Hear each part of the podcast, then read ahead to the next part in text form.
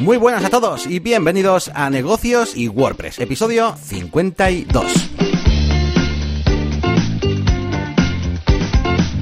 Bienvenidos una semana más a este podcast eh, sobre negocios y sobre WordPress, donde hablamos pues bueno, pues de todo lo que está ahí alrededor, ¿no? Pues como cositas para emprendedores y también pues plugins y bueno, cositas con, relacionadas con el desarrollo web y por supuesto con el marketing digital.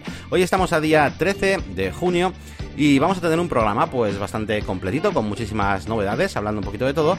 Y vamos a empezar, como siempre, por presentarnos. Yo soy Yannick García, eh, creador de La Máquina de Branding, que es mi proyecto personal donde bueno, pues me dedico a la consultoría y a la formación de temas de branding, pero también un poquito pues todas las cosas que están alrededor, ¿no? El diseño gráfico, el diseño web, desarrollo, ese tipo de cosas. Y tengo un canal en YouTube que deberías revisar si te interesan estos temas. Y al otro lado tengo a Elías Gómez, que es todo un experto en WordPress, que ha sido siempre pues, mi mentor en cuanto a desarrollo web y que además tiene también un montón de proyectos en marcha. ¿Qué tal, Elías? ¿Cómo estás? Hola, Yannick, muy buenas. Pues eh, atareado, atareado, que hay muchas cosas en marcha, como tú has dicho, y un montón de novedades en el episodio de hoy. Vamos a ver si nos da tiempo a tratarlas todas. Eso es. Bueno, pues como siempre vamos a comenzar con unas cuantas eh, novedades, un poquito de forma distendida, mm, cositas un poquito más externas, como en este caso, pues las novedades del E3, que no sé si lo sabéis, pero bueno, pues todos los años se celebra en Los Ángeles eh, una expo, una, especie de certamen, donde se anuncian, pues bueno, pues eh, todas las cosas relacionadas con el mundo del entretenimiento, normalmente pues videojuegos y demás. Y tenemos presente, pues bueno, eh, algunas novedades, por resumirlo rápidamente. Bueno, pues hemos tenido un E3 bastante, bueno, mm, digamos especial, porque por ejemplo Sony no se ha presentado, y ha decidido pues eh, hacer como Nintendo, ¿no? Que suele hacer ahí vídeos y demás, solo que ni siquiera una emisión en directo, sino que ha ido soltando trailers poco a poco. Y bueno, al margen de las típicas novedades que eso ya podréis leer en cualquier sitio de videojuegos, ¿vale? Pues eh, tenemos pues eh, muchos juegos nuevos y demás, bueno, a destacar esa aparición estelar de Keanu Reeves en, en Cyberpunk 2077. Están saliendo un mogollón de actores en los videojuegos últimamente, están haciendo bastante uso de ello, como también el Norman Reedus, este de que para el juego de Kojima. Pero bueno, aquí lo que destacamos, eh, sobre todo que nos interesa un poquito más, pues son cosas que hemos tocado en otros episodios, como es el tema de eh, jugar pues en la nube, ¿no? Y teníamos ahí este Microsoft eh, X Cloud, ¿no? Con su tecnología pues para poder jugar pues a través de móviles y demás y desde cualquier dispositivo y jugar a, videojuegos que se están renderizando y ejecutando en servidores externos, ¿no?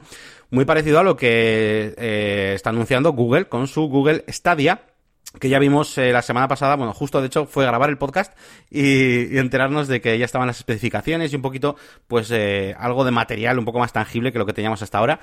Y bueno, básicamente, pues comentar, pues aquí en la, parte de novedades, pues que ya tenemos un precio de, lanzamiento que van a ser 129,99 euros que saldrá en 2020 este modelo eh, principal, porque sí que es verdad que hasta 2020 eh, pues vamos a tener una especie de, de, beta test, ¿vale?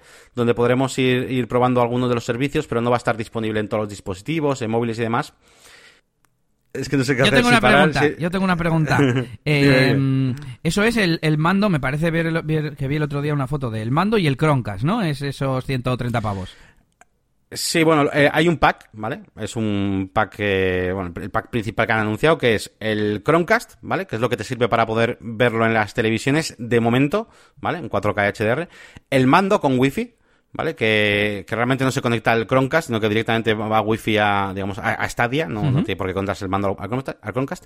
Luego te dan tres meses de suscripción a Stadia Pro, ¿vale? Que es la suscripción que te permite jugar en todo en 4K, HDR y demás. Eh, tendríamos por la contra la estadía básica que es como a 1080 y 60 FPS me parece. Te dan también acceso a Destiny 2, que es un videojuego con un montón de contenido, es un videojuego algo antiguo, pero que tiene ya un montón de contenido. Y te dan también, te regalan tres meses de suscripción para un amigo. Ese es el pack que costaría 129,99 dólares. Vale. Luego tendrías, tendrías un modelo básico, luego, ¿eh? También. Pero el hardware eh, no te hace falta para tener el servicio. Podrías jugar, no sé, con un móvil o te hace falta comprar ese mando específico. Eh, no, el mando o sea, es compatible con, con, otros, con todo tipo de mandos. No, no haría falta. ¿Vale? O sea, eso está guay. Pero sí que es verdad que de momento eh, no puedes jugar en prácticamente ningún móvil. Eso básicamente tienes que usar un Pixel de Google. Y en cuanto a las teles, pues tampoco está todavía implementado en las teles, ¿cómo se llama? Inteligentes, las Smart TVs, ¿vale? Con, mediante aplicación. Necesitas el Chromecast. Han dicho que a futuro pues quieren implementarlo y tal en todas las cosas que se pueda, pero de momento pues eh, para la televisión necesitas el Chromecast y para móvil de momento está soportado solamente por estos Pixel. Claro, yo es que tengo, tengo Chromecast, eh, no sé si tan potente como para 4K y HDR, pero como tengo Chromecast, la dura en plan ¿Con qué lo controlo? Vamos a suponer que no necesito el Chromecast, me tengo que comprar el mando, tiene que ser en ese pack, o puedo usar el móvil como mando, o el móvil o no sé, o otro mando, como tú decías. Puedes, puedes usarlo, solo que sí, sí, además lo han dicho. Lo que pasa que debe ser que todavía no es o sea, claro, es que esto no es un producto que ha salido ya y está, ya. Entonces, claro, han dicho que de momento no es compatible con la mayoría de dispositivos y demás, pero bueno, su intención es esa. Vamos a imaginar que esto ya está en el mercado y que estamos hablando de la tecnología que, realmente quieren hacer, ¿no? Pues en ese sentido sí. O sea, tú podrás utilizar tu móvil, incluso otros mandos, el mando de la Play y todo, ¿eh? O sea, se va a poder utilizar. muy bien. Y bueno, pues nada, eh, pues como siempre, interesante. Podéis ver, bueno, ya os dejaremos por ahí algún link para que veáis las especificaciones, para el que no lo sepa, pero bueno, son, son maquinones. Al final es eso, es eh, eh, renderizar todo a través de unos servidores, pues muy pepino. Pero eh, que al igual que está pasando con las demos de Xcloud, pues tiene bastante lag, ¿vale? Lo que, lo que se ha visto tiene un poquito de, retardo. La gente que lo está probando y demás, pues he visto algunas reviews de, gente que ha probado cosas desaparecidas, de las dos, ¿eh? tanto la de Microsoft como la de Google. Dicen que para una aventura normal, pues yo que es un videojuego de aventuras, una aventura gráfica, cosas así, pues que no pasa nada, pues, pues jugar. Pero para un videojuego de acción que se queda, se queda muy, muy lento. Que en cuanto a gráficos está muy guapo, o sea, realmente estás viendo gráficos de última generación y mola mucho, pero que ese retardo, ese input lag, pues se nota. Así que bueno, nada, seguiremos esperando un poquito pues a ver si van, bueno, pues eh, haciendo cosas con esta tecnología, ¿no? Al final, pues, eh, pues todo esto tendrán que, que ir mejorándolo poco, poco a poco. Sí, que la idea está muy chula, el no tener que comprarte una consola y poder usar simplemente un mando y, la, y el dispositivo que retransmite la imagen a tu tele o lo que sea, eh, pero todavía le queda por, por, avanzar. Y en cuanto al E3, entonces, alguien como yo que no está enterado de para nada del mundo de los videojuegos, ¿de qué se tendría que, enterar? ¿Que han presentado un sistema como, como Google Stadia, que es Xcloud, los de Microsoft?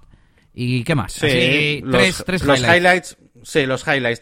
pues a ver, ya sabemos que va como, por empresas, ¿no? Pues diríamos que Electronic Arts ha presentado lo de siempre, ¿vale? Con sus juegos de siempre, que si va Battlefield, FIFA y demás, nada que destacar. Un juego de Star Wars para los, para los fans de Star Wars, que va a estar muy chulo, el Star Wars Jedi Fallen Order.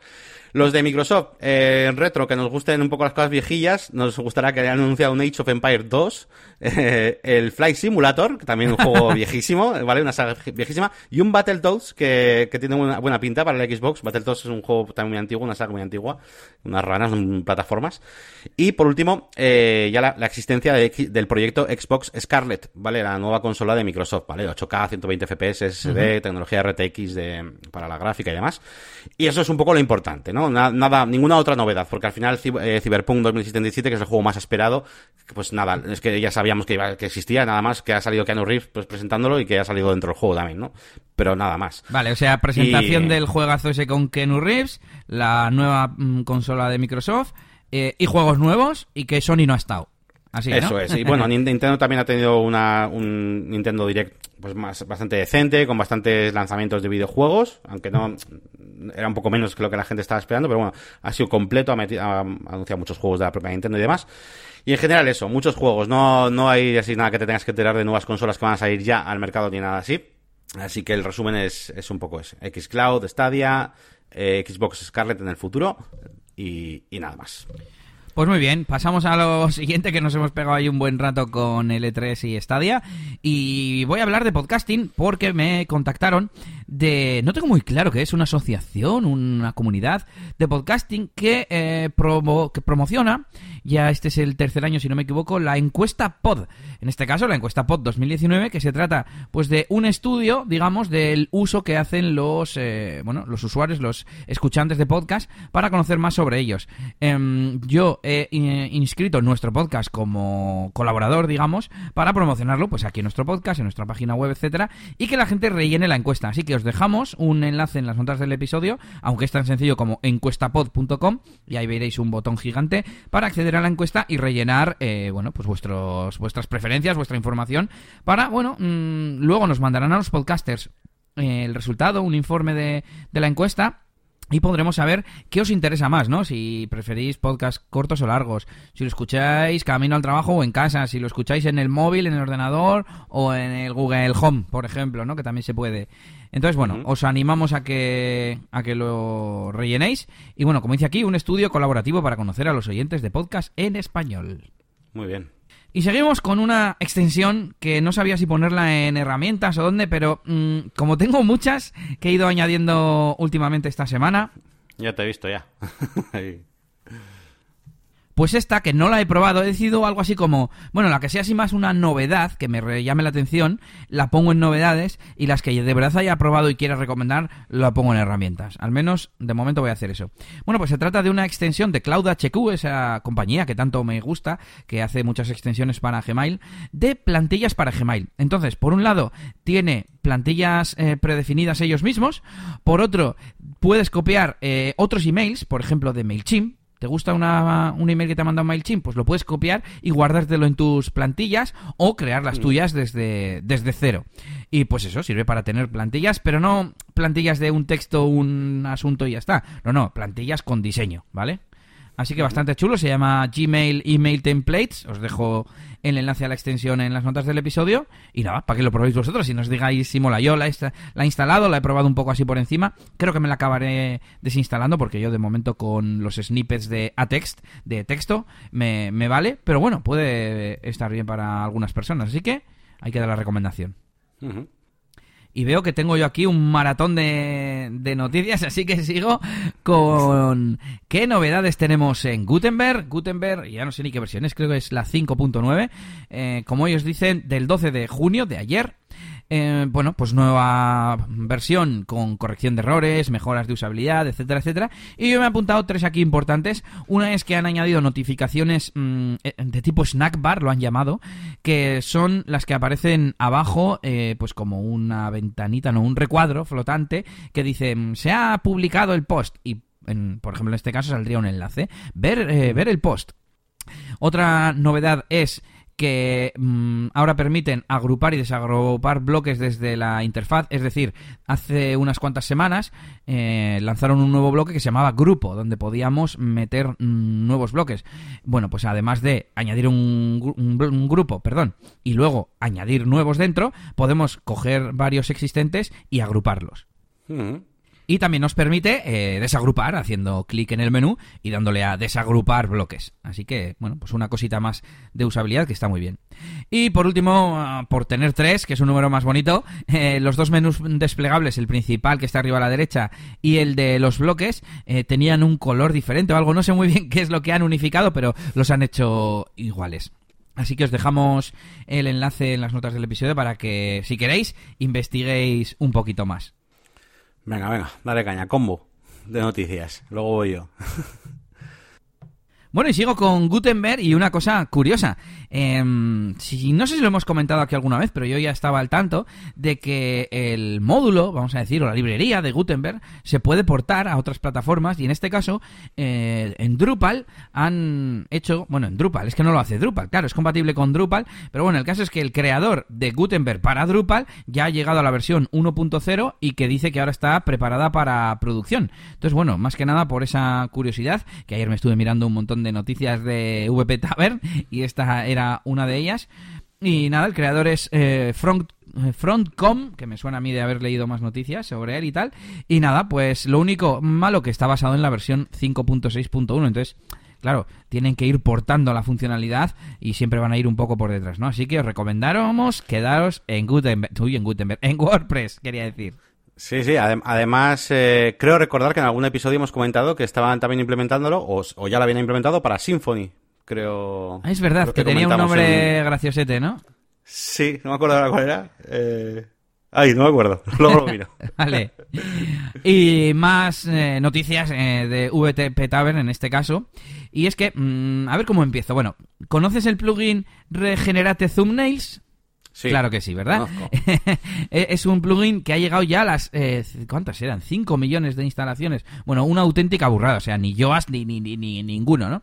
Bueno, pues el desarrollador de este plugin y de otros muchos es Alex Mills y al parecer hace poco eh, pues eh, murió por leucemia Y eh, pues estuve mirando un poco su blog y tal, y la gente, eh, el último post lo puse él, lo publicó él y puso la leucemia ha ganado, que uh, se me estremeció el cuerpo leyéndolo. Bueno, el caso es que vamos a la parte bonita, y es que Automatic eh, va a seguir desarrollando los plugins. Entonces la noticia habla un poco de eso, ¿no? De, de, un poco comentando este trágico suceso y diciendo que Automatic va a clonar los repositorios de GitHub y que va a seguir desarrollando sus plugins, incluyendo Regenerate thumbnails, para decirlo así en inglés guay. Y nada, pues buena noticia y bueno, no sabía que este plugin era de este chico. Además, eh, parece ser que lo hizo para un cliente y que lo compartió totalmente mm, por amor al arte. O sea que un auténtico héroe, vamos a decir, y, y se merece yo creo este aplauso aplauso para Alex Mills. Espero que nos escuche desde, desde donde esté. Y nada, me alegro de que su gran trabajo siga manteniéndose. Veo aquí que más de 40 plugins y bueno, no veo nada así más a destacar. Te interrumpo un segundito eh, para decirte que eh, no era Symphony, que era Laravel y que se llamaba Laraberg, el, vale, esta implementación de Gutenberg. Le, le, pega más, sí, sí, sí, sí. y dejamos atrás las noticias y nos vamos con novedades propias, vamos a decir. Yo este, esta semana sí que he hecho artículo en mi blog, así que me merezco también un aplauso porque he publicado un artículo de preguntas y respuestas, uno, vamos a decir, más sencillito, pero me ha llevado mi rato prepararlo, ¿eh? eh pues básicamente en su día estuve respondiendo preguntas a través de Twitter y las tenía por ahí apuntadas y recopiladas y son seis o siete preguntas que las he trasladado y he puesto la, la solución, ¿no? Pues algunas preguntas sobre CSS, sobre fechas y horas, sobre... Venga, voy a decir, voy a decir una. Voy a decir la tercera, por ejemplo. Bueno, pues dice el usuario, si programa una entrada, ¿a qué hora, zona horaria corresponde la hora elegida? Y bueno, estuve en su día mirando un poquito y como yo me imaginaba, corresponde a la zona horaria configurada en los ajustes. Así que ya lo sabéis, pues eh, preguntas como esta sobre copias de seguridad, sobre si es seguro actualizar WordPress nada más salir, ¿qué más? Si se puede quitar la fecha a las entradas cuando se ven en el archivo, en el blog, y preguntas de este tipo que, bueno, yo creo que eh, pueden traerme visitas de long tail relacionadas y, pues al fin y al cabo, ya que he invertido mi tiempo y mi esfuerzo en contestar a estas personas, pues creo que, no está mal que yo lo, traiga a mi blog. Así que de vez en cuando, cuando tenga unas cuantas, haré una recopilación de este tipo de, de preguntas y me puede servir para tener contenido en el blog. ¿Qué, qué opinas? Claro que sí, muy, muy interesante, muy chulo, sí, sí. Y me das, me das ideas de, también hacer yo algo parecido. Para saber que a mí, de vez en cuando, me hacen preguntas ya pues muy profundas, ¿eh? Sobre proyectos completos y todo. Pero cositas así de WordPress, eh, está, está muy chulo poder hacer ese contenido, sí, sí. Si quieres te paso las de Elementor, que he visto alguna por ahí. ah, mira, pues si quieres... Mira, tengo dos, dos fuentes, ¿no? Digamos, para contestar. Por un lado tengo HotSuite con una pestaña y varias columnas en las que tengo varias búsquedas en plan ayuda WordPress, problema WordPress y palabras así y me van apareciendo ahí tweets, algunos se cuelan que no son contestables, pero muchos sí, ¿no? Y desde ahí pues contesto, tengo unos cuantos textos em, predefinidos en plan, eh, ¿qué problema tienes? ¿O me puedes contar algo más? Quizás pueda ayudarte porque mm. muchas veces la gente dice, ¡ay, tengo un problema con WordPress! Pero no dicen el qué, ¿no? Y también en los foros. En los foros hoy me he guardado un par de ellas, en los foros de WordPress oficiales, que os recomiendo siempre que tengáis dudas, ir allí porque allí es donde se va a quedar, donde la gente en el futuro va a buscar ese mismo problema y así queda la solución para todo el mundo además de mi página web. y, y, bueno, pues te recomiendo que te hagas algo así, Yannick, y para Elementor, ¿no? Y las que encuentre de Elementor ya te las mandaré. Muy bien, sí, sí, perfecto. Yo encantado de que me mandes esas, esas preguntas. Yo todo lo que sea Elementor, ya sabes que encantado.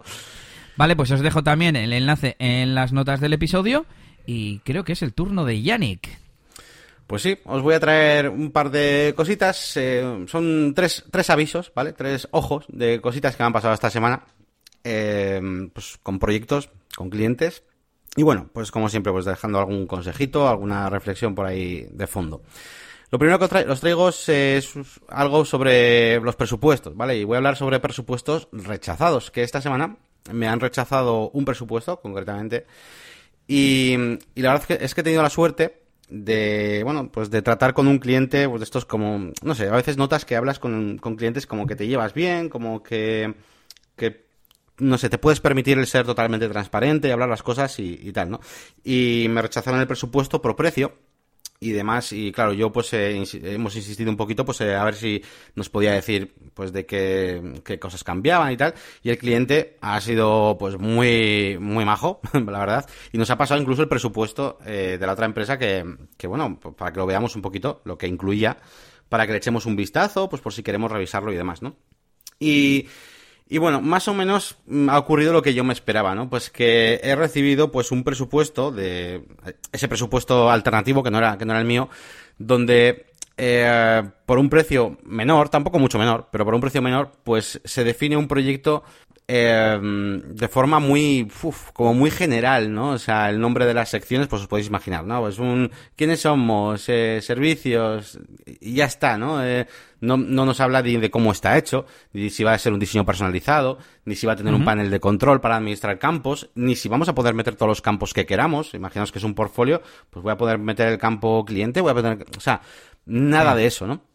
Y como muy general y simplemente pues un precio, pues eso, más reducido. Eh, y claro, pues la primera cosa que, que, me vino a la cabeza es, bueno, a ver, yo, claro, yo, yo ya sé las cosas que sí ofrezco, ¿no? Eh, pues eso que hablamos, ¿no? La personalización del panel, personalizar el diseño. Y luego dije, eso está en el presupuesto que yo he enviado. Y bueno, lo miré, lo revisé por si acaso y tal, y porque, a ver, normalmente tiro más o menos de las mismas descripciones siempre, pero bueno, por si acaso, igual alguna vez pues no, no lo hacemos. Y, sí, efectivamente sí que está. Sí que es verdad que no está el primero, está al final. es decir, primero hay como un resumen como muy general de todo lo que tiene la web, las secciones y demás, y luego al final pone aspectos técnicos. Y ahí pongo el diseño, tal, personalizado, las funcionalidades, tal, no sé qué, campos personalizados, y está como al final. quizás eh, me gustaría eh, poner eso al principio, porque sí que es verdad que el cliente me ha transmitido como que no sabía cuál era la diferencia, ¿no? Eh, incluso me he dado cuenta de que el presupuesto que me ha mandado él tenía hasta menos secciones, incluso. Entonces, eh, era como raro, era como, uff, eh, hay como demasiadas diferencias, ¿no? Entonces, bueno, sin más, eh, venía a comentar esto que, que, bueno, a mí me hace pensar, no me hace pensar si tengo que, que mm, o sea, si merece la pena, pues a veces explicar los presupuestos en, en, persona. Ya, ya lo hice alguna vez y ya lo conté aquí en el podcast y precisamente me salió bien. Me salió el, caso contrario, ¿no? Que no me habían cogido el precio y al final me lo cogieron a mí por habérselo ido a explicar. Y en este caso no fue así. Eh, pero opino que todavía estoy lejos de crear un presupuesto que todo el mundo entienda a la primera y tal. No sé, eh, tengo que ponerme un poco el chip de que estoy haciendo una landing page y que el usuario tiene tres segundos, bueno, tres, vamos a decir cinco segundos para leerse el presupuesto y entender las diferencias con respecto a mi competencia. Y creo que en ese sentido puedo mejorar mis presupuestos. Quizás tú abres mi, mi presupuesto y las cinco primeras páginas no van a ser muy diferentes que las de la competencia. Lo diferente está hacia el final, cuando ahondo. Y quizás lo tengo que hacer al revés. Quizás tengo que empezar por las cinco cosas que me diferencian y después poner el resto. Así que voy a tratar de, mejorar estos presupuestos. Y sin más, pues traía esta pequeña anécdota. Joder, estoy reflexionando y no sé qué decirte, hombre. Por una, ahora has dicho lo de las cinco páginas y es como, joder, cinco páginas en las que metes, claro, paja, paja en el sentido de que si cuentas lo mismo que los demás, entonces te estoy dando la razón, ¿no? Cuenta lo otro al principio. Pero también eh, o sea, un cliente que no es capaz de darse cuenta de cuál es la diferencia, mm, eh, o, no es tu cliente o tú lo has valorado mal eh, al cliente, quiero decir. es como aquello que nos pasaba, ¿no? De hace 10 años o, 8 años, mm, de que venía un cualquiera a pedir em, precio a la agencia y, le decíamos, vale, ¿y cuáles son las secciones? ¿Qué contenido vas a tener en tu página web? Y se ponía a pensarlo en el momento. Claro, a esa persona lo que teníamos que decirle es, ah, no, no, no, si no sabes, toma, aquí tienes eh, estos packs predefinidos y vete. Y vete, vamos, y, piénsalo, ¿no? Y define mejor, define mejor tu proyecto. Pues esto es un poco como que tu, tu oferta eh, era mayor o estaba sobredimensionada a lo que el cliente necesitaba o en el punto en el que estaba, claro. Porque igual llega un punto en el que se da cuenta estudiándolo que el otro presupuesto no le sirve. Claro, es que ese es el problema, que, el otro presupuesto no, no, tiene nada definido. No es que ponga que, que, que no tiene las cosas que, que, doy yo, sino que no pone nada.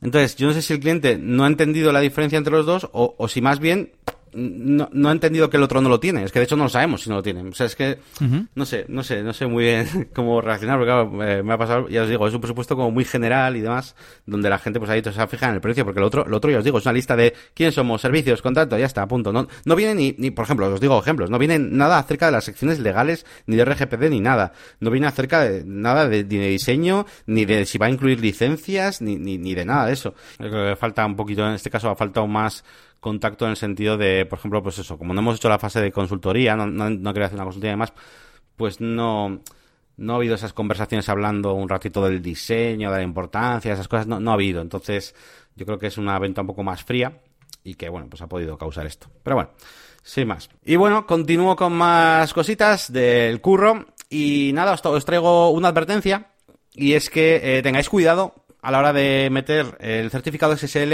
en las tiendas online que tengan RedSys. Porque, bueno, hemos tenido un cliente que, pues, que justo ahora hemos, eh, nos ha pedido la instalación del certificado SSL y demás.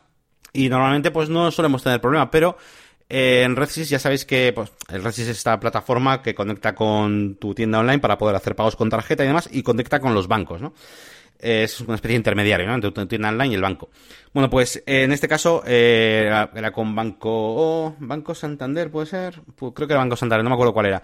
Y la cosa es que eh, no se actualiza solo, ¿vale? No se actualiza solo el, la URL de tu tienda online. Entonces estaba puesta como HTTP y eh, no funcionaba. Su tienda online no funcionaba y nos ha llamado para decirnos que no le funcionaba y demás. Y bueno, era eso, era que que hay que llamar, además no hay que llamar a Redsi, sino que tienes que solicitarlo a los del banco en este caso para que cambien la URL, porque no es una cosa que, número uno, que se cambie sola, ni número dos, que puedas tú cambiar desde el panel de Redsys, de, ni siquiera del banco ni nada. Así que tienen que hacerlo ellos. Así que, sin más, ojo cuando instaléis SSL, que, que, que a veces, no siempre, ¿eh? ya os digo que a mí a veces no, no ha pasado nada de esto, pero bueno, a veces hay que cambiar esa URL por la de HTTPS cuando metáis el certificado. O sea, algo así como que al contratar el TPV y darlo de alta, dices cuál es la URL de tu e-commerce y se queda ahí registrada, ¿no? Y como estaba sin, sin HTTPS, sin la S, eh, no funcionaba, porque decía, no, esta es otra web. Eso es. De hecho, era un cliente ya viejo que tenía, o sea, me refiero, no, le hicimos nosotros la página ni nada, nos vino con una página web que no le funcionaba y tenía un montón de cosas mal, ¿vale? Actualizaciones, todo, bueno, ya sabéis, la, mítica. Y aparte, quería meter SSL. Entonces, bueno, le hemos hecho un poquito todo, le hemos puesto el SSL y nos ha dicho, oye, pero no funciona el pago y tal, no sé qué. Eh, y bueno, pues era, era por eso, era por eso que no estaba activado el HTTPS. Bueno, pues cuéntame la siguiente que es de, de negocios. Otra advertencia. Eh, sin más, una cosa un poquito curiosa, que es, ojo, con, eh, bueno, pues con clientes también, o con gente que quiera eh, realizar tiendas online o pagos online o vender por internet, vamos a ponerlo de manera más general, sin, sin utilizar el, impuestos, ¿vale? Sin utilizar IVA. ¿Y cómo es esto? Bueno, pues ya llevo, ya dos casos, ¿vale? En este año, además, que me encuentro con gente que quiere vender por internet, pero que lo que hace es utilizar, por ejemplo, Bizum y hacer como pagos a amigos y cosas así. Eh, o sea, como, como, como, si, como si pagaras a un amigo, ¿no? y pones el Bizum en, tu tienda online y demás para que te paguen y demás. Y claro, pues con eso, pues, eh, pues no, no, no, no, no usan, no utilizan IVA, ¿no? Eh, y bueno, vengo a decir, ojo, porque claro, a raíz de encontrarme un par de casos, claro, yo evidentemente no lo aconsejo. Eh, aunque bueno, por ejemplo, con RedSys tienes ya la plataforma para hacer Bizum tal, pero bueno, de forma legal. Y, bueno, a raíz de esto, pues eh, investigué un poquito y demás, y lo que suelo hacer es enseñar a los clientes, pues algunas noticias, como por ejemplo, eh, que Hacienda lanzó una campaña de inspecciones contra Airbnb, Bizum, Uber y Wallapop, pues por hacer eh, prácticas comerciales de este, de este tipo, ¿no? Así que bueno, sin más, tened cuidado porque bueno, muchas veces los desarrolladores nos metemos ahí en los líos, porque la mítica es la de, bueno, pues hazme este presupuesto y tal, eh, inflado para no sé qué, o, intenta hacer esto en B o lo otro, pero es que esto ya, pues hacer tiendas online también de esta manera, pues no es lo, suyo es que no, no, aconsejar hacer este tipo de, de prácticas. Además que tienes un, creo que hay bastante límite en cuanto a los pagos que tienes que poder recibir. Pero bueno, sin más, también ojo con este tipo de cosas, que ya, ya voy dos casos y me ha parecido pues curioso. A ver, yo tengo que decir que creo que el método de pago como tal no es ilegal. Igual que pagar en efectivo no, no es ilegal. Ahora, claro, eh, si tú cobras en efectivo, nadie va a poder demostrar que no cobraste o que sí cobraste IVA. Entonces, Bizum le pasa un poquito parecido, en el sentido de que, claro, como es una cosa nueva que la gente no suele utilizar, pues me imagino que Hacienda hace menos persecución de, este, de estos métodos, ¿no? Sin embargo, es muy fácil. A ver, qué tienes en tus cuentas, qué cuentas tienes a tu nombre, etcétera, etcétera, y, mirar a ver qué ingresos has tenido y decir, ¿esto de qué fue? ¿Tienes la factura emitida? Sí, no. Sin embargo, con Bizum pues además no sé si Bizum eh, admite menos campos, entonces es más fácil que la otra persona pues no ponga un concepto o cosas así, ¿no? Metes el móvil y ya está.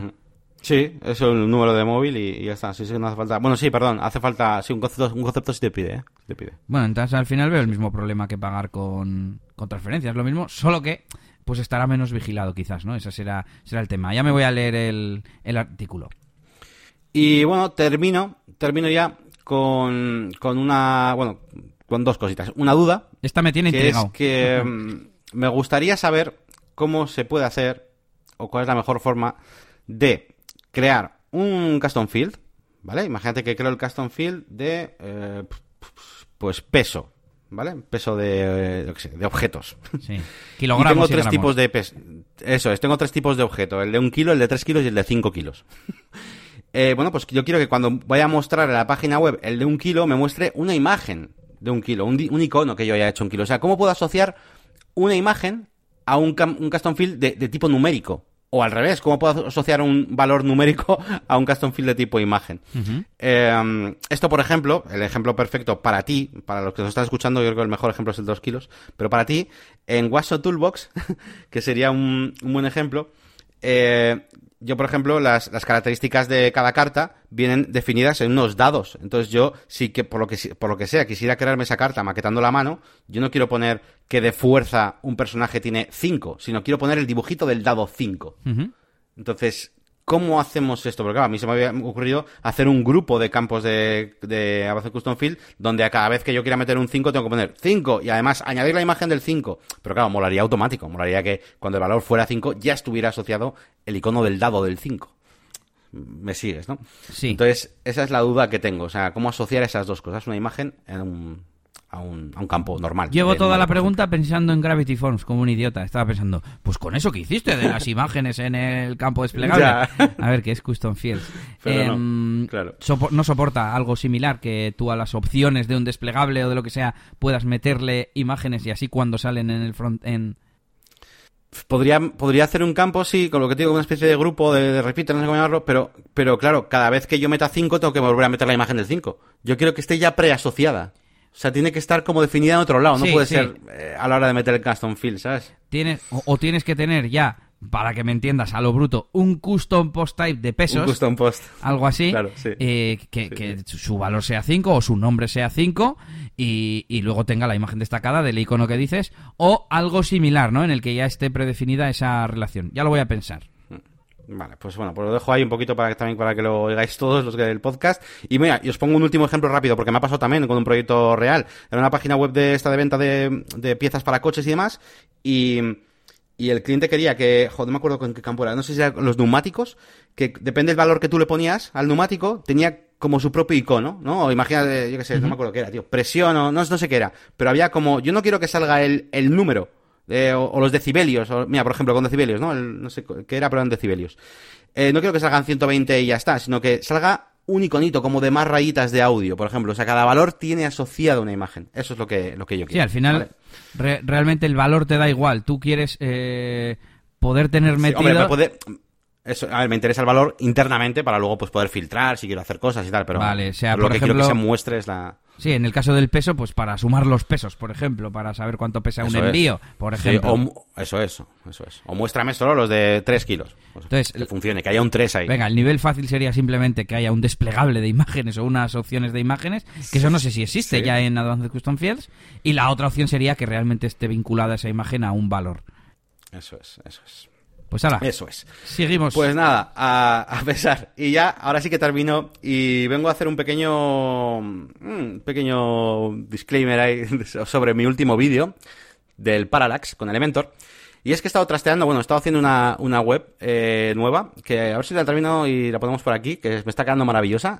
he hecho con Parallax, he hecho una ilustración al estilo vamos, por a estilo me refiero a con Illustrator y tal, eh, parecido a lo que he hecho en mi tutorial de, de la máquina de branding, pero con otro tipo de composición y tal, más de mm, más naturaleza y tal, y me ha, quedado muy bonito, a ver si lo enseño. Y la cosa es que he estado investigando porque cuando tú haces el parallax, como viene eh, oficialmente definido por Elementor, que es lo que yo hice en mi tutorial, cuando yo hago la página web responsive, es decir, cuando la voy a hacer una vez más pequeña, eh, las cosas siempre ocupan lo, eh, la foto siempre se ve entera, ¿vale? O sea, si yo pongo un edificio a la izquierda del todo y una casa a la derecha del todo, siempre haga la, ventana más pequeña, siempre van a estar esas dos casas ahí.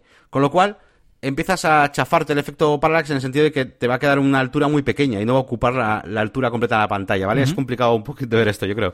Pero bueno, la cosa es que como lo hacen otros eh, que hacen un, parallax bonito, como por ejemplo podéis ver en la página web del videojuego Firewatch, que es muy mítica, ¿no? Que es Firewatch, eh, firewatchgame.com. Lo que hace es que cuando tú haces la, ventana más pequeña, simplemente dejas de ver los detalles de los lados de las cosas. ¿Vale? Y me parece bastante más correcto. Y, para hacer esto, eh, no se puede hacer con Elementor, se hace con un plugin gratuito, de momento. Se hace con un plugin gratuito que se llama Elementor Parallax, eh, además de que también está metido en algunos addons que hay de pago por ahí, de premium, premium addons por Elementor y cosas así. Pero bueno, este plugin es gratuito. Así que bueno, dejo este pequeño aviso aquí, aunque es posible que incluso me hagan de hacer un pequeño vídeo, aunque sea de dos minutillos, para, para enseñarlo, eh, porque sé que hay gente que se ha puesto a hacer también mi ejercicio y le habrá pasado como a mí, que está muy chulo, pero luego a la hora de hacer la versión tablet, pues pierde un poco la gracia porque no ocupa toda la pantalla, ¿no? Porque cada vez se va haciendo, claro, más, más estrecho, ¿no?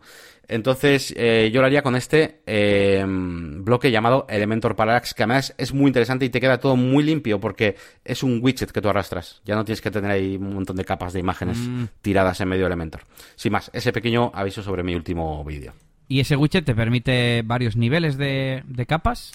Sí, te permite eh, mm, todos los que quieras, todos los niveles de capas que quieras. La única peguita, por ejemplo, eh, si quieres poner unos pájaros moviéndose de lado o los coches voladores que hice yo, pues eh, tengo que añadir, ahí sí que sí, tengo que añadir una imagen y hacerlo como en el tutorial, poner, o sea, con el scroll dinámico. mi widget de tal, eso es, y luego aparte me añado la imagen de la cosa que quiero que flote. O sea, porque esto es solo, solo, solo Parallax. Muy bien, pues me toca a mí contarte cositas. Vengas, rápido voy a ir. Sobre DJ y Elías, la semana pasada tuve doblete, doblete exitoso, como he puesto aquí. Los dos eventos salieron bien, eran eventos, no eran bodas, y eran eh, pues comidas sociales, vamos a decir. Bueno, una era unas fiestas de pueblo, por ejemplo, y nada, pues más, eh, no sé, eh, quizás no hay tanta gente mayor, por ejemplo, y quizás, no, niños sí que había, incluso hice animación de niña, pero bueno. Eh, de niños. Y, por ejemplo, ya he enviado incluso las dos sesiones de ambos eventos y me queda eso sí por hacer los vídeos. Más, preparando el triplete que tengo la próxima semana. Esta semana no tengo evento, descanso, así que aprovecharé a descansar. Y... Mm, y eso, que tengo triplete la semana que viene, dos fiestas de San Juan y una fiesta de cumpleaños privada de, un chico que hace 18 años. Y, y bueno, bastante, bastante ocupado mm, preparando todo y iba a decir que uno de ellas es uno de los leads que se ha aceptado. Que me voy ya a los leads, venga. Los leads, tengo seis nuevos y uno es aceptado, que es eh, un, uno de la semana que viene, como comento, y ocho antiguos rechazados. Muchos, tengo que decir, por estar yo ocupado se me empiezan a, solapar. Eh, de hecho, un chico que conozco del mundo de las discotecas, que se iba a casar, ¿qué tal? Y habíamos comentado, pues oye, acuérdate de mí cuando te vayas a casar, porque no sabía todavía fecha ni nada. Y me ha contactado para un día en el que tengo un doblete en septiembre. O sea que, claro, le he tenido que decir, pues no, ya lo siento, estoy, estoy ocupado. Entonces, me empiezan a pasar esas cosas, pero bueno. Y, y otros por, por precio, y cuando es por precio no me importa, es como lo que decíamos antes del presupuesto de tu cliente, el que no sepa valorar lo que yo hago, no me importa, ahí punto, y ya está. ¿Qué más? He programado por fin el newsletter de Espobodas en MailChimp para que se envíe mañana por la mañana. He pensado que, que, viernes a la mañana quizás la gente está pensando ya en el fin de semana, pero como es algo social, no es algo eh, de trabajo, pues, pues puede ser un buen, un buen día. Hmm. Y hablando de MailChimp, quería comentarte, bueno, una cosa que te conté antes por encima, pero para que lo sepa también la audiencia. Y es que yo en su día cargué ya los eh, destinatarios, y no sé si eran unos 1600 y pico, o algo así, ¿no? Y como yo esto mm, voy haciendo muy poco a poco, igual cada semana un ratito, pues eh, claro, ya había ido pasando el tiempo y las bodas que habían sido en esas dos semanas, por ejemplo, pues yo no quería mandarles eh, el email, ¿no? Si ya había sido su boda no tenía sentido. Entonces, borré todos los, todos los destinatarios, todos los contactos y esta tarde cuando he ido a añadirlos, no me funcionaba. Me decía MailChimp que lo tenía ya lleno, digamos, ¿no? Que me iba a pasar de mis 2.000 contactos gratuitos. Y yo, pero qué narices, ¿qué pasa? Digo, pues voy a borrar la lista y creo otra. He creado otra, eso sí, con el mismo nombre, no he estado muy avispado ahí. Y el caso es que no me dejaba. Y me ha dicho Yannick, igual es que las estadísticas es lo que está mal, pero tú intenta añadirlos. Yo aún así he ido por el asistente, le he dicho que sí, que los añadiera y me ha permitido añadirlos. Así que un poco raro esto de de la audiencia fantasma, como he puesto aquí, ¿no? Eh, no sé, me parece fatal que, que um, MailChimp tenga este fallo, ¿no? En el que pone que tienes cero contactos, eh, pero a la vez hay un, banner arriba que pone te estás acercando a tu límite. Pero bueno, y no sé si has visto, Yannick, eso de que se está convirtiendo MailChimp en una plataforma de marketing. Algo he oído, pero no, no, no, estoy muy enterado de, qué es lo que ha cambiado realmente. O sea, no. Yo a ver si me lo miro también un poco en serio, pero bueno, lo escuché el otro día en un podcast y hablaba que ahora MailChimp va a ser CRM, que te va a permitir hacer landing pages. Y antes he mirado y landing pages ya se podían hacer desde hace años. Y, y bueno, un poco dando el consejo de que tuviéramos cuidado porque ahora los contactos que no sean suscriptores también van a contar y que entonces tendremos que hacer limpieza. Pero claro, quien tenga ahora MailChimp solo, hasta ahora, vamos solo como plataforma de mailing, no va a tener contactos eh, adicionales por ahí perdidos. Todos estarán dentro de los 2.000 gratuitos. Se centraba en las cuentas gratuitas este podcast. Mm, claro. Así que bueno, eh, con esto igual pasamos ya al feedback y las herramientas a toda pastilla. Pues sí, venga, vamos a comentar un poquito de este feedback que tenemos esta semana. Y comenzamos con eh, Carmen Conca en el episodio número 51 que nos dice, eh, estaba peleándome con el oscuro mundo de las DNS, toda concentrada sin encontrar consuelo, cuando oigo a Yannick, gracias por cierto por tus recomendaciones saldo cero de esta semana, nombrarme de soslayo. Y qué jodido el Elías, con que me compre un Mac Pro o un Tesla, ¿eh, chaval? Si ya tengo un super mini PC, que parece un deportivo. ¿Para qué quiero un Tesla con la de lucitas multicolor que tiene mi MSI? que parece estar anunciando en un club, pero que cabe en cualquier sitio. Eres malo, pero requete malo. Bueno, aquí Carmen contestaba un poquito a eso que nos decía la última vez, de que, mm, que estaba muy agradecida de nuestros vídeos y demás, pero claro, que cada vez que anunciamos un plugin o herramienta nueva, se lo tiene que comprar porque está muy chulo. Y Elías, pues proponía que, que anunciáramos aquí Mac, Mac Pro o un Tesla para llevarnos afiliados. Eso es, que, Tesla por lo menos sí que tiene. pues un saludo para Carmen, me imagino. Y que además Carmen es eh, suscriptora tuya, ¿no? De YouTube. Sí, sí, eso es, eso es. Y el siguiente es de Antonio en el mismo episodio, en el último, y nos dice, hola, hola, por fin me estreno en los comentarios. Soy un fiel seguidor vuestro, pero como siempre os escucho en el coche, nunca tengo la oportunidad de escribiros porque cuando llego se me olvida. De hecho, nos habéis sido de inspiración a Enrique Cortiñas y a mí para empezar juntos un podcast. Ya os iremos contando, ¿vale? Vale, pues ya nos diréis. Venía a hablaros sobre WooCommerce y los TPVs, que comentamos un poco en el episodio anterior. Actualmente estoy trabajando en un proyecto con la empresa detrás del software Glob, un TPV muy económico que tiene un plugin llamado Glob Connector que permite vincular todo, pone entre comillas, del TPV a WooCommerce y viceversa, desde clientes, pedidos, facturas, productos. No es que me lleve comisión ni nada, pero creo que para WooCommerce es la única solución completa ahí fuera. El resto te tienes que ir a un eh, point of sale o usar el propio eh, WooCommerce como TPV. Y tienes el problema de que necesitas una conexión a Internet. De nuevo, daros las gracias por este podcast en el que habéis demostrado transparencia desde el primer momento. Me encanta que habléis de vuestros negocios, aunque no estén relacionados como WordPress, con WordPress, perdón, como por ejemplo la gestión de list de Elías o vuestros side projects. Mucho ánimo, os sigo escuchando. Pues muchas gracias, Antonio. Ya nos comentarás qué tal va ese podcast nuevo. Os lo promocionaremos por aquí. Yo también me alegro de que te guste que hablemos de otros negocios, ¿no? Al fin y al cabo, esto es negocios y WordPress y todo es importante, ¿no? La captación de clientes, la publicidad, etcétera. Y sobre los TPVs, pues se lo dejo a Yannick. Sí, además, bueno, yo he contactado con Antonio para agradecerle este, este comentario, por supuesto, y, y, bueno, porque estoy muy interesado en este conector que he echado un vistazo a la página web y demás. Y de hecho me he descargado una, una, una demo que tienen con una especie de, bueno, con una base de datos de productos y la he estado probando. Y al final, pues un nada, es un TPV pues perfectamente mm, capaz, vamos, para todos los proyectos que, que puedan necesitar. Y conecta con, con WordPress, con, pues, con un pequeño plugin Y, nada, pues todo tiene muy buena pinta, así que nada, yo creo que a partir de ahora eh, puedo ya ofrecer esta solución para pues todas esas tiendas online que requieren pues de, pues, una conexión con un, con un TPV, que yo hasta ahora ya os digo, solo o, bien utilizaba WooCommerce, como dice Antonio, directamente con el WooCommerce Post o, o el WooSales, o directamente pues teníamos que hacer un PrestaShop o algo así. Y más tarde nos decía Antonio, vamos, el mismo Antonio, dice, por cierto, he visto una web que escupe un 72% de vendehumismo una web que recomendamos la semana pasada, que es vendehumos.com, y es eh, la landing de la Armada Digital de Romuald Fons.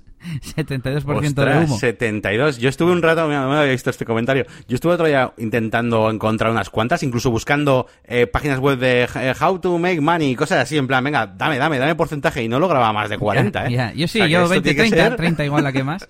Es, es gigantesca, yo me metí y es gigantesca. Y bueno, vamos con el último episodio, que es de Pedro, que también nos había dejado otro comentario. El último episodio, no, el último comentario. Y dice, hola amigos, sigan así, suerte desde Perú. En dos semanas y media ya estoy en el podcast 31, considerando que comencé desde el primer podcast. Pedro, pues nada, Pedro, nos alegramos que sigas escuchando, pero no vayas muy deprisa, que luego se acaban y te quedas ahí como cuando ves una serie ahí muy rápido y dices, no hay más, no hay más. pero bueno, nosotros de momento, semanalmente, seguiremos grabando. Pues pasamos a las herramientas, ya sabéis, esas herramientas que recomendamos todas las semanas. Y esta semana pues tenemos, eh, no, iba a decir, algún plugin, no, ningún plugin, ¿vale? Vamos a recomendaros eh, dos cosillas. Venga, comienza Elías con algo relacionado con Google Drive. Pues mira, esta semana he necesitado escanear unos cuantos tickets, algunos de autopistas de ir a las bodas y eso, a los eventos. Y mm, antes tenía aplicaciones de escanear, pero mm, un día descubrí que con Google Drive eh, para Android puedes escanear y me gustó mucho cómo funciona, así que eso es lo que os voy a recomendar. Y a ver, sí que es verdad que hay aplicaciones más, más eh, completas, pero Google Drive te permite, eh, bueno, lo primero, usa tu cámara y simplemente coge la foto y la procesa. Y antes de subirla a Google Drive, te permite modificar las esquinas que ha detectado el documento. Y hay una cosa que me gusta, que me, te saca un pequeño zoom para que veas dónde tienes el dedo, porque hay aplicaciones que no te dejan eh, mover las esquinas viendo lo que estás moviendo exactamente, ¿no? Ah, es verdad, sí, sí. tiene varios modos, como son blanco y negro, dibujo y foto, pues yo no normalmente para los tickets, blanco y negro, y, lo deja muy contrastado. O sea, es que son los presets perfectos. También puedes hacer documentos multipágina. Puedes darle, en lugar, tienes, cuando has escaneado ya un ticket o una hoja, puedes darle a OK o aún más que aparece para añadir una segunda hoja, a una segunda hoja al documento. Porque hace, eso sí, documentos PDF, que sería quizás la única pega. Pero bueno, yo tengo para convertir, no me importa si necesito que uno sea JPG, no me cuesta nada. Y por último, una integración obvia, una característica que es que se suben a Google Drive y entonces aparecen en mi ordenador automáticamente. Así que bueno, yo creo que muy útil. Sí, sí, muy buen consejo. Además, con una herramienta que tenemos todo el mundo al alcance de un clic. Y mm, continúo yo con, bueno, con una página web que, que, no sé cómo se nos ha pasado recomendarla. He tenido que ir a las herramientas a, verificar que realmente no la habíamos recomendado nunca, porque es una página que conozco ya hace tiempo y que mola bastante, que se llama Awesome eh, ACF, ¿no? AwesomeACF.com. ¿Qué son? Bueno, pues un montón de cosas, extensiones y demás, algunas gratis, otros enlaces a GitHub de repositorio, otras algunas de, alguna igual de pago, de cosas para extender la funcionalidad del base de Custom Fields, ¿vale? Eh, y hay cosas súper, súper, súper interesantes. Y nada, precisamente estaba esta semana echando un vistazo aquí por si acaso encontraba algo para las imágenes que hemos comentado antes.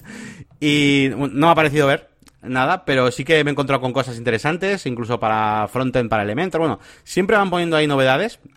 Y, está, está guapo, es un repositorio con un montón de cosas, ¿eh? que podéis flipar. Si controláis un poquito Advanced Custom Fields, ya solamente leyendo las descripciones de alguno vais a decir, joder, qué guapo. Y seguro que os da ideas de hacer cosas chulas. Así que nada, ya sabéis, aguesomecff.com y, y nada, ahí podéis eh, encontrar todo esto. Sí, sí, yo me lo guardo, me lo estoy apuntando ahora mismo para, para el futuro. Pues eh, nada, vamos a ir terminando ya. Mm, tenía por aquí una pequeñita cosita pendiente de Regreso al Futuro, que creo que es muy rápida, que simplemente tenía aquí apuntado de avisaros cuando se me, hayan cuando se me desindexan mis páginas AMP. Acordaos que hice aquella pequeña liada y se me había indexado un montón de páginas en AMP de mi página web, de la máquina de branding, y tuve que hacer ahí un pequeño Cristo para quitarlas. Y ya os dije que iba a tardar un poco de tiempo y ya por fin ya puedo decir que ya están todas desindexadas, ¿vale? Eh, así que bueno, que sepáis que no ha sido ni una semana ni dos. o sea que, que tarda, tarda un poquillo. Y bueno, la siguiente aventura yo creo que va a ser eh, empezar con el tema de la optimización de mi página web, que nunca, no le he hecho mucho caso, la verdad, al tema de optimizarlo. Como, optimizarlo no me refiero a optimizarlo realmente para el usuario, sino optimizarlo para el Page Speed Insights este de Google, ¿vale? Que, que es como el jefe final, ¿vale? Que nadie puede superar ahí un 60% de, para móviles. Em, así que, eh, bueno, Negocios WordPress sí lo hace, ¿eh? sí lo hace. y, pero bueno, es que nada que tengas una página un poco completa es, es, complicado. Así que bueno, me voy a poner esa otra tarea, ¿vale? Para intercambiar con esta que teníamos aquí.